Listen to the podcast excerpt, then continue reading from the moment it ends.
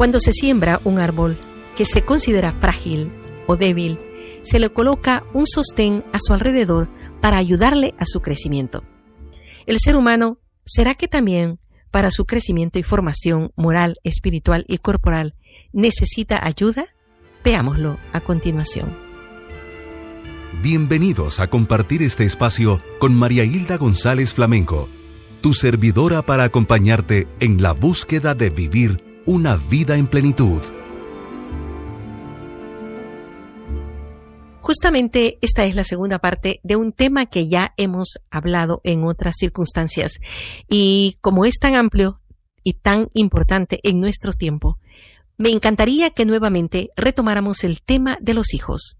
Y es que hay que saber cuando nos toca como padres, como educadores, como catequistas, como formadores o maestros, guiar a los niños, a los jóvenes, nunca será suficiente lo que tenemos que considerar y aprender para ayudar a la formación de los mismos.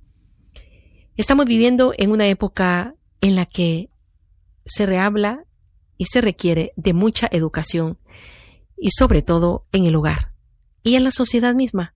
Por eso no podemos dejar escapar lo que en las Sagradas Escrituras encontramos de diversas maneras en diferentes libros y estilos. Pero de una manera breve, me encantaría retomar unos versículos de lo que el libro de los Proverbios nos habla al respecto de la educación.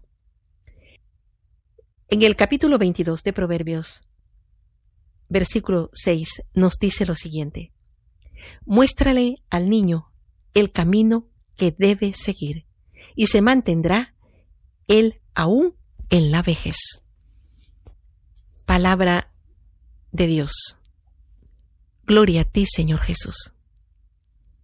En realidad, tenemos que enseñar a los niños, a los adolescentes, a los jóvenes, siempre lo que sea necesario y de manera prudente, creativa, pero también oportuna. Yo quisiera que en este momento y de manera práctica visualizáramos ciertos consejos que debemos de considerar para que la educación de los hijos sea firme, convincente y tenga buenos resultados. Lo primero, comenzar tempranamente. En un próximo episodio vamos a referirnos de una manera exclusiva a los cinco primeros años de vida, que son para mí esenciales, importantes y deben de ser para toda la sociedad, porque es precisamente el periodo en el cual se forma la personalidad del ser humano. Pero antes de hablar de esa prioridad de los cinco primeros años, hablemos en general de toda la educación que se refiere a los hijos.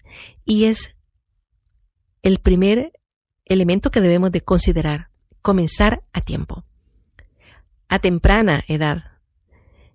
De acuerdo al proceso y al crecimiento del hijo y del tema que queremos hablar, vamos a considerar que ellos van a empezar a tener, por decirlo así, necesidad y aclaración del tema sexual en su pubertad, por ejemplo. Pero no es malo ni, ni es eh, justo de que lo dejemos para ese tiempo en que ya empiezan a tener las dificultades o los problemas. Hay que comenzarlo a hacer con anticipación. ¿Desde cuándo? Pues desde toda la vida debe de haber una educación sexual, por decirlo en este caso del tema de referente. Pero igualmente, si le estamos hablando de las virtudes que debe tener y practicar, de los hábitos que debe de ejercer diariamente, siempre hacerlo a temprana edad, no creer que cuando sea grande, cuando entienda, cuando eh, sea adolescente, no, entre más temprano comenzamos, mucho mejor. Segundo consejo, es hacer un frente unitario. La manera de pensar y lo que queremos que los hijos nos entiendan debe de tener una cierta unidad en lo que creo yo, lo que cree mi esposo y lo que debo de dar a entender a mis hijos. Debo de saber que estamos en la misma sintonía. Esto es importante. Porque si no, uno va a, ir a la derecha y el otro va para la izquierda. Por supuesto que un elemento que no debe de faltar en cuanto a la educación y formación de los hijos es el amor, la ternura. Nunca debemos hacerlo con ira.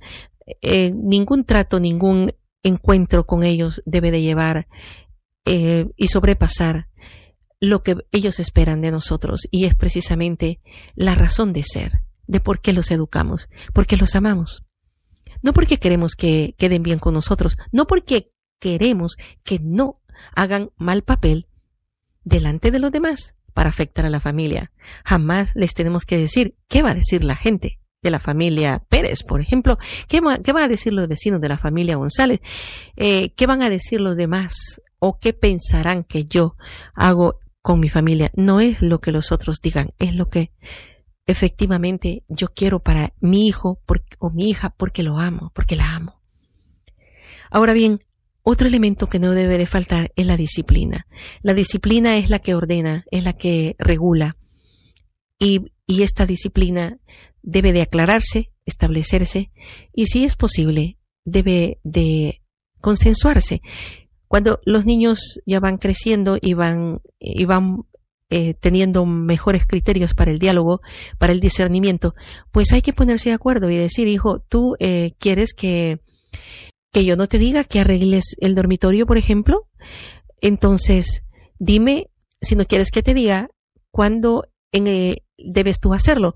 Ah, pues cuando me levanto, ah, o cuando después de que me baño, o bueno, entonces vamos a hacer, establecer unas normas, unas reglas, ¿verdad? Y esas las vamos a tener que cumplir. Cuando enseñamos a los hijos el aseo personal y, les decimos que el baño es diario, que se debe de hacer al levantarse, o la costumbre en algunos hogares es antes de acostarse, otros cuando llegan de la escuela, bueno, hagamos un orden, establezcamos ciertas reglas, pongamos disciplina para que esto quede normalizado. Como dije, si es posible que sea consensuado, eso mucho mejor. Y otro consejo que podríamos dar, y este sería el quinto, es tener emociones controladas. Nosotros como adultos estamos saturados de problemas y podemos venir del trabajo, de la oficina, de la calle, saturados de crisis mentales, psicológicas, eh, preocupaciones que el jefe, que los compañeros, o podría ser de la misma situación económica, la situación migratoria, Em, muchas cosas que me afectan, pero estas deben de controlarse para que no afecten a los hijos. No podemos ir a desahogarnos con ellos o creer que ellos tienen que aguantarnos el problema que nosotros traemos de la calle.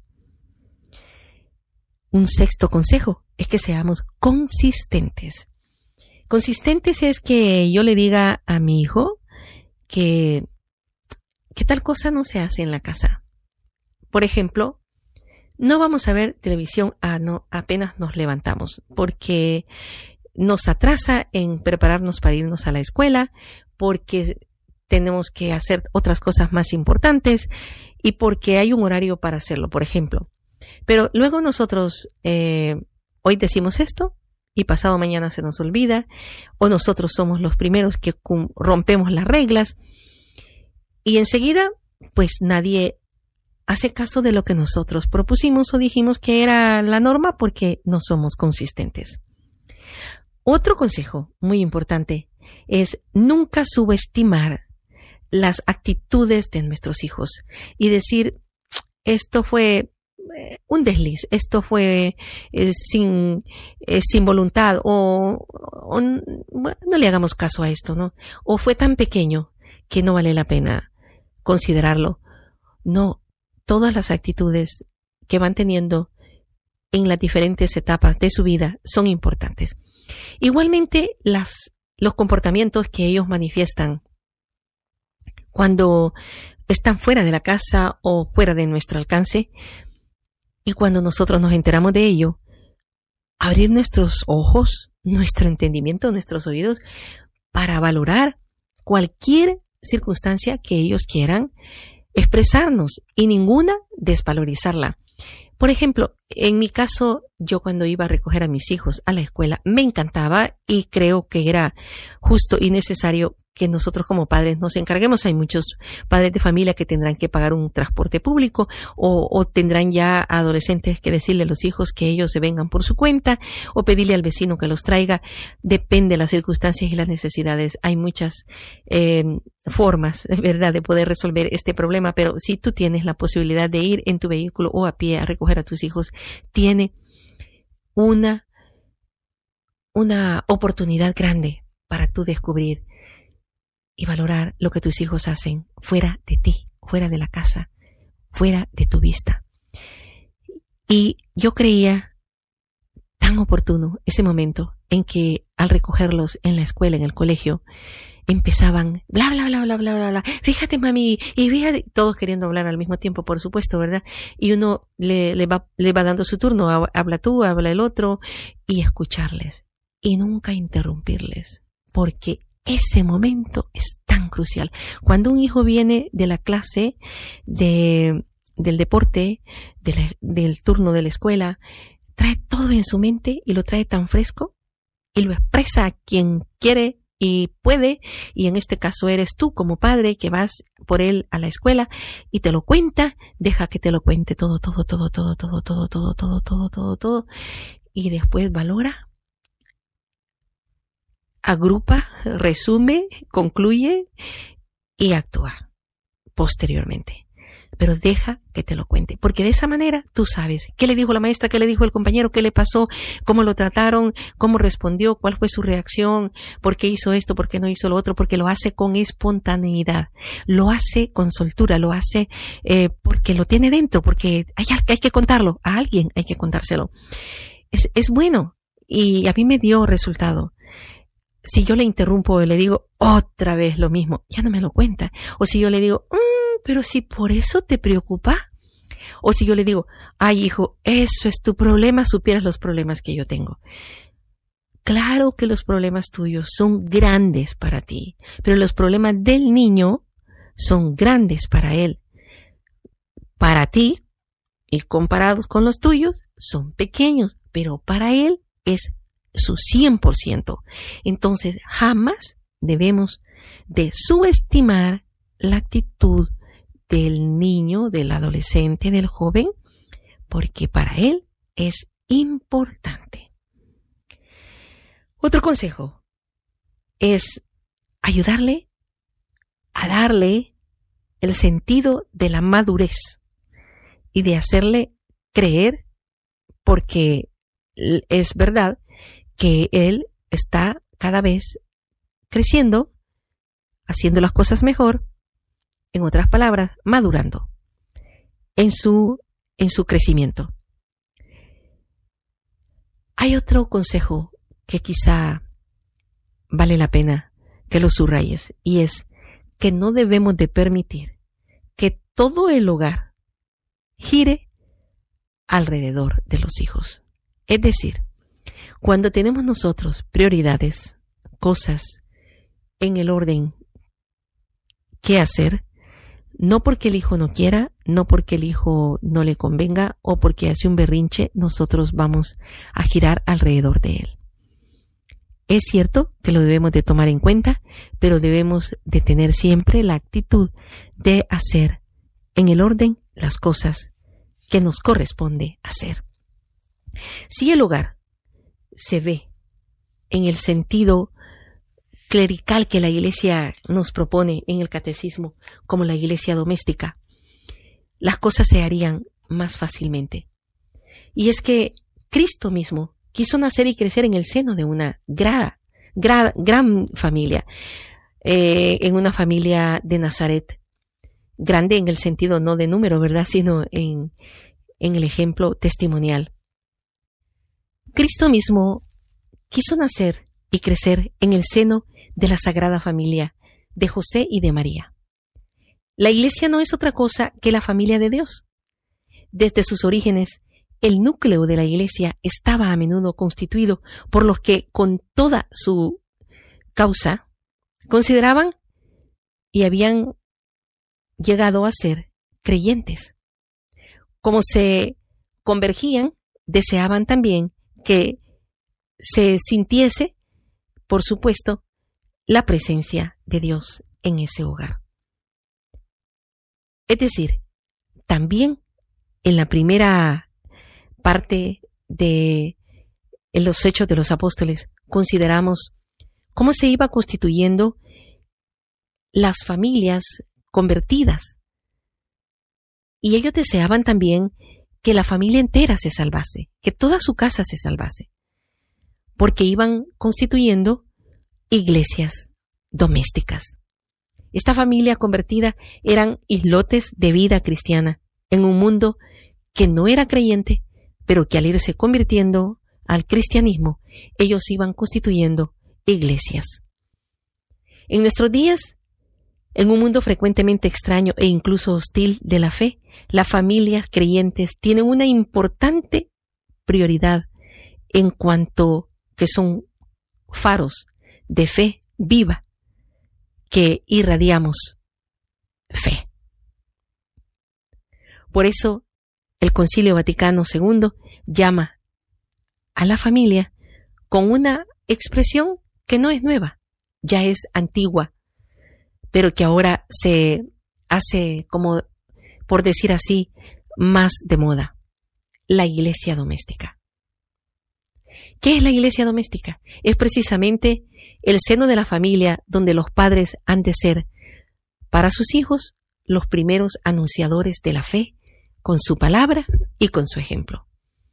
Y han de fomentar la vocación personal de cada uno y con especial cuidado la vocación a la vida consagrada,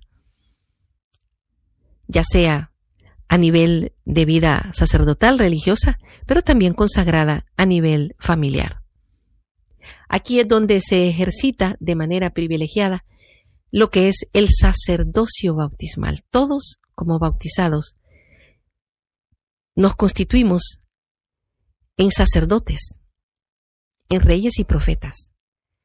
Pues una manera de ejercer el sacerdocio es precisamente en la familia. El sacerdocio bautismal del padre de familia es el que deberíamos de experimentar en cada uno de nuestros hogares alrededor de la madre y de los hijos, de todos los miembros de la familia.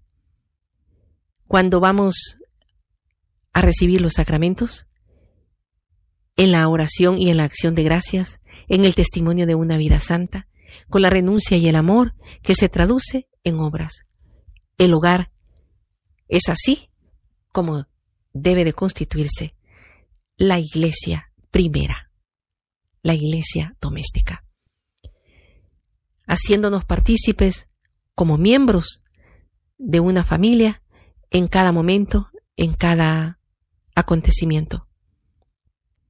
De esa manera el hogar es rico en humanismo, porque aquí se aprende lo esencial, la paciencia, el gozo, el trabajo, el amor fraterno, el perdón generoso, incluso reiterado y sobre todo el cultivo divino por medio de la oración y la misma entrega de la vida de los padres a los hijos. Fíjate qué importante.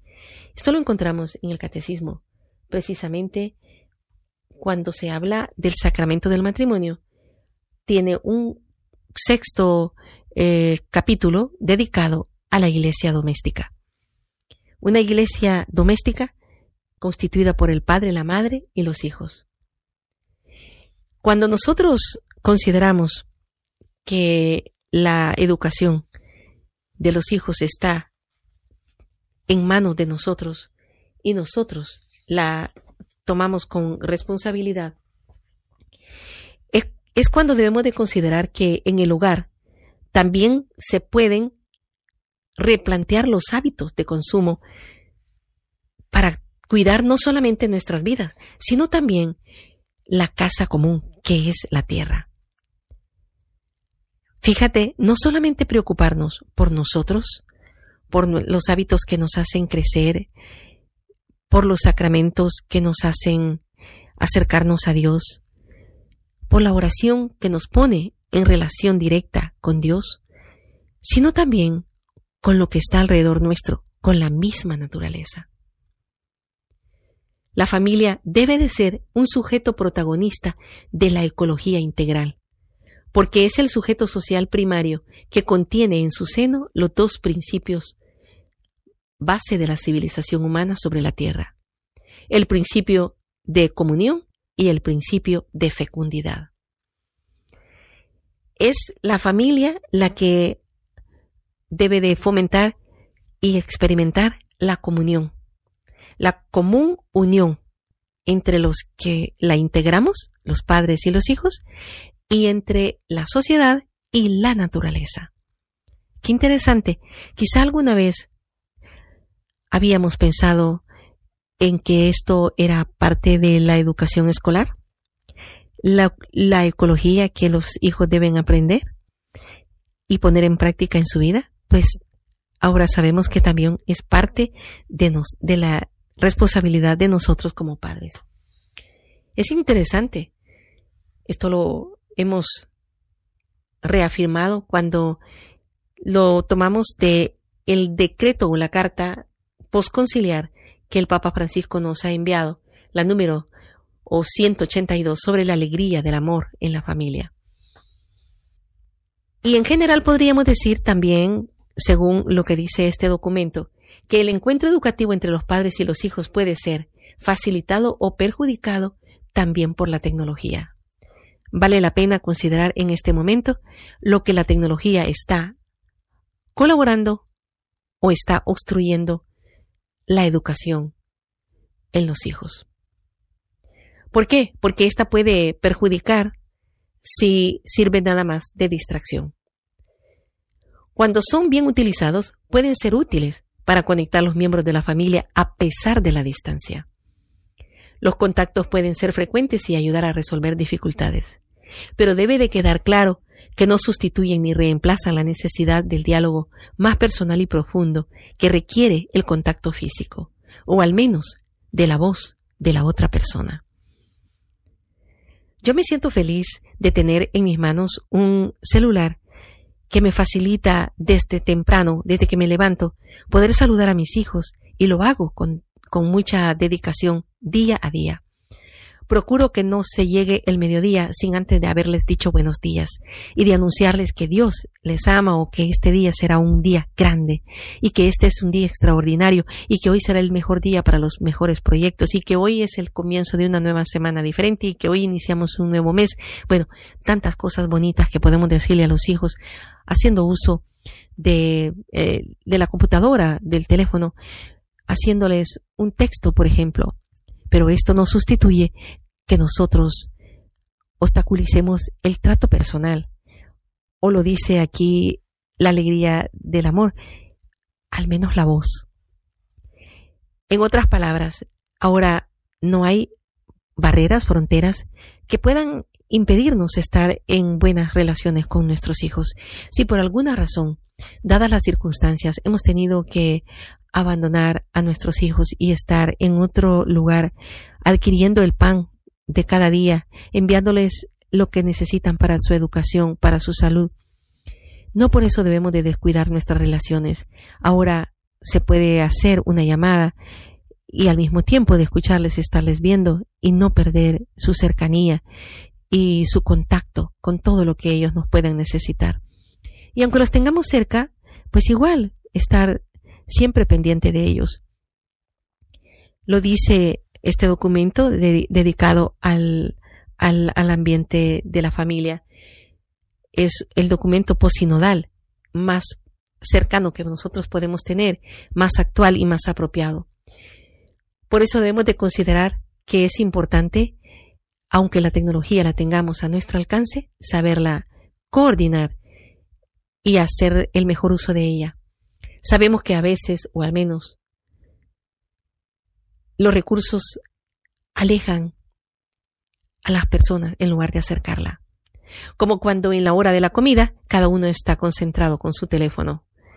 O como cuando uno de los cónyuges se queda dormido esperando al otro que pasa horas entretenido con algún dispositivo electrónico.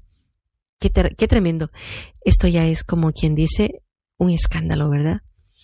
Porque el ritual del descanso debe de ser para la pareja ordenado y facilitado eh, de tal manera que cuando decidimos acostarnos, pues vamos a acostarnos y vamos a descansar.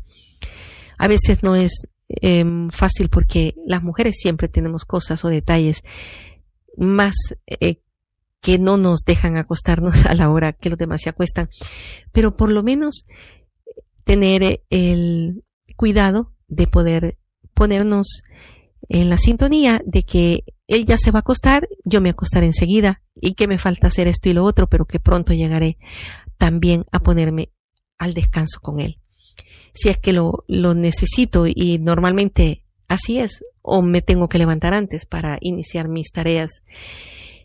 En la familia también esto debe ser motivo de diálogo y de acuerdos que permitan darle prioridad al encuentro de sus miembros sin caer en prohibiciones también irracionales. De cualquier modo, no se puede ignorar los riesgos de las nuevas formas de la comunicación para los niños, para los adolescentes, que a veces convierten en abúlicos, desconectados del mundo real. Qué tremendo. Es necesario establecer normas, establecer acuerdos para que tengamos momentos de compartimiento oportunamente y especialmente a la hora de los alimentos, al momento de la oración comunitaria, al momento del descanso. Sin llegar, dice este documento posinodal, a establecer reglas que sean ridículas o exageradas. Pues no es tan fácil, pero es fascinante el saber que podemos tener una manera de coordinación para educar a los hijos. Me encantaría volver nuevamente a otro versículo de los proverbios, del libro de los proverbios, y este no dedicado a los padres, sino a los hijos. Hijo mío, observa los consejos de tu padre. No rechaces la enseñanza de tu madre. Manténlos bien amarrados en tu corazón. Como hijos que somos nosotros, hemos sido eh, herederos de la cultura, de la formación familiar y esta la estamos transmitiendo a nuestros hijos. Pues igual como a, nosotros nos ha servido las enseñanzas de nuestros padres, hagamos también que ellos reconozcan que las enseñanzas que les damos con amor, con ternura, es precisamente para que las conserven a lo largo de su vida. Por otro lado, y a pesar de que este tema es tan profundo y que voy un poco a la carrera, no quisiera dejar pasar desapercibido que así como debemos de compensar a, a educar a nuestros hijos a temprana hora, así también debemos de pensar que en la posterioridad de la edad de nuestros hijos también no la podemos descuidar. En otras palabras, si tu hijo ya creció, si tu hijo es adulto, si tu hijo es un profesional, un exitoso hombre de negocios, una mujer de, eh, qué sé yo, de, de un hogar precioso y tú estás contento y ya dijiste, ya, ya, ya, me lavo las manos, yo ya terminé y doy la vuelta atrás y yo te puedo dejar aquí, yo me voy por allá porque ya terminé. Pues yo te quiero decir que he pensado y considero que es lo mejor decirte, porque algunas personas he escuchado frases bien categóricas y que me han hecho temblar y decir, wow, no debería de ser así. Eh, dicen que el que se casa, casa quiere, que el que se casa, que se vaya, que, bueno, que el que se casó, que resuelva sus problemas. Y es verdad, el que se casa, casa quiere, el que se casó ya es, debe de vivir su vida aparte. Pero yo como padre no debo de desligarme totalmente de lo que mis hijos están haciendo como casados, como independientes, ya fuera del hogar. No porque voy a intrometerme en sus decisiones, no porque voy a interrumpir la unidad de su pareja, las decisiones familiares. En ningún momento yo debo de ser partícipe de esta bonita forma de haberlos educado. Si ya están bien y ya están ellos crecidos y ya tienen sus hijos, mi ayuda debe de ser como un soporte necesario, conveniente, cuando ellos lo requieran, me lo soliciten o lo vea yo necesario. Quizá habrá que explicarlo de alguna mejor manera. Si mi hijo ya en su vida familiar tuviese un percance y necesitan auxilio para el cuidado de los hijos, yo estaría dispuesto a ayudarles. Si en la formación y educación de ellos, de los hijos recién nacidos, mi hija, digo mi hija porque si es mi hijo, su esposa quizá llamará a la familia de ella. Pero si ellos dos se ponen de acuerdo y me piden ayuda, ¿por qué voy a negársela? Si yo veo que lo necesitan, pues debo de considerar que ahora que están casados, yo reafirmo lo que enseñé a mis hijos. Te lo cuento porque tenemos tres hijos ya casados, formados independientes y contentos de una vida de éxito que ellos llevan como padres, como profesionales. Pero yo considero que ahora es el momento de revisar la cosecha. Así como el agricultor ha sembrado el trigo, ha sembrado la milpa y enseguida se divierte y se recrea viendo aquellas mazorcas de maíz, aquellos, aquellas espigas de trigo crecidas, maduras y listas para ser cortadas, para que éstas sean resembradas. Qué bonito. Dice el Papa Francisco que los abuelos somos los continuadores de la formación que nuestros hijos dan a sus hijos. Entonces, en su ausencia, en su enfermedad, en sus necesidades urgentes que ellos tengan, en lugar de ir a llamar a una persona extraña, si yo puedo ayudarles, ¿por qué no? Entonces debo estar cerca, cerca en el sentido espiritual, totalmente, orando por ellos, escuchándoles. Siempre habrá un momento en que ellos regresan a ti para contarte lo, que, lo bien que están, lo bueno que están, y esto te satisface, te alegra y te da la oportunidad para animarlos a seguir adelante, para entusiasmarlos a que hagan las cosas mejor. O si todavía hay oportunidad y me piden consejo, para decirles lo mejor o lo conveniente según mi criterio. Mira qué interesante. Cuando ya están grandes, también es el momento oportuno para reafirmar lo que hemos enseñado en toda la vida de estos hijos. Y es el buen momento para que tú también saborees la cosecha.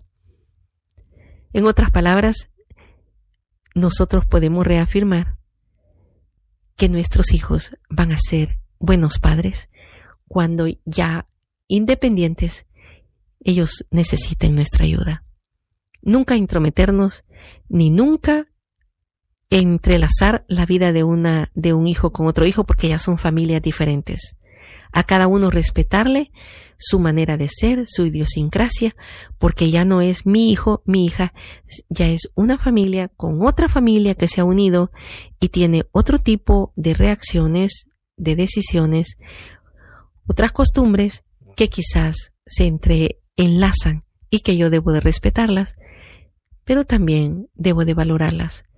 Así es que en la oración, en el consejo y en la cercanía cuando ellos lo necesitan, vale la pena que tú no te desligues y no consideres que ya terminaste la tarea. Al contrario, si es necesario, pues adelante, otro poquito más. Antes de que el Señor nos llame a su presencia, todavía tú tienes mucho que dar. Como abuelo, como suegro, como suegra con mucha delicadeza. Yo tuve la dicha eh, de tener una suegra muy buena que tuve un problema con ella, pues que me quería tanto. Y, yo decía, pues tiene otras nueras y otras y otros yernos, pero ella se dirigía a mí con cierta simpatía, con cierta confianza, que yo me sentía halagada, me sentía contenta y yo decía, pues no sé dónde está el problema con las suegras porque yo no la tengo, ¿verdad? Y mi madre me decía, igual que ella había considerado tener una suegra de azúcar, una suegra de oro, y ojalá ellos algún día puedan decir lo mismo de ti, ¿verdad? Puedan decir lo mismo de cada uno de nosotros, porque no nos intrometemos en lo que no nos toca, en lo que no nos conviene, sino en lo que sea necesario. Que Dios les bendiga y por supuesto que en una ocasión sí quisiera hablar de la infancia. Y esto sería como concluir esta primera parte de diálogo que tenemos en nuestros episodios iniciales porque enseguida ya vamos a comenzar con las entrevistas. Y las entrevistas no serán sino la reafirmación o la complementariedad de lo que hemos dicho en los temas que ya eh, tú conoces. Que Dios te bendiga y vamos enseguida a un segmento bien importante. Un ejemplo de vida del cual podemos aprender un testimonio. Me encantaría eh, un testimonio que, que, está muy cercano a nuestra familia y es precisamente de mi abuelo. Eh, mi abuelo Jesús Flamenco tenía eh, tantos hijos y por supuesto tantos nietos que en una ocasión contamos 65 nietos. Y él tenía la idiosincrasia de al menos una o dos veces al año tener un motivo para reunirnos y él preparaba, qué sé yo, un banquete, juegos alrededor de, de, la, de la yarda de la casa, donde todos teníamos un motivo para alegrarnos, regocijarnos y, y compartir entre nosotros mismos. Pero al final del día, él hacía que construyéramos o elaboráramos una especie de escenario y decía, bueno, en una familia grande hay de todo hay de todo un poco y hasta locos. Decía, hay payasos, hay cantantes, hay bailarines. ¿Qué quieres hacer tú? ¿Qué quieres hacer tú? ¿Qué quieres hacer tú? Y ya cada quien se iba notando. Yo canto, yo bailo, yo hago mímica, yo cuento chistes y alguien hacía presentación en, en, en el acto este, ¿verdad? De, de familia. Y qué divertido porque ahí se iban descubriendo los valores de, de cada uno y al mismo tiempo nos eh, divertíamos y él aprovechaba al final siempre hacer eh, pues un momento para el mensaje, eh, para sus anécdotas y por supuesto para la educación como abuelo. A mí me parece un buen testimonio que no lo debemos de dejar de hacer cuando nosotros esté a nuestro alcance, siempre tener la oportunidad de reunir a nuestra familia, compartir contar anécdotas, contar chistes, lo que sea, pero aprovechar para vernos los rostros e integrarnos entre unos y otras familias, aunque éstas ya estén eh, dispersas. Vale la pena siempre la unidad. Vayamos a un momento de oración. Y llegó el momento de hacer oración y darle gracias al Padre, al Hijo y al Espíritu Santo por haber inventado la familia, por habernos creado en el seno de un hogar y por darnos la oportunidad de nosotros ser hijos y estar bajo el cobijo de nuestros padres, haberlos tenido, algunos de cerca, otros de lejos, pero haber aprendido de ellos.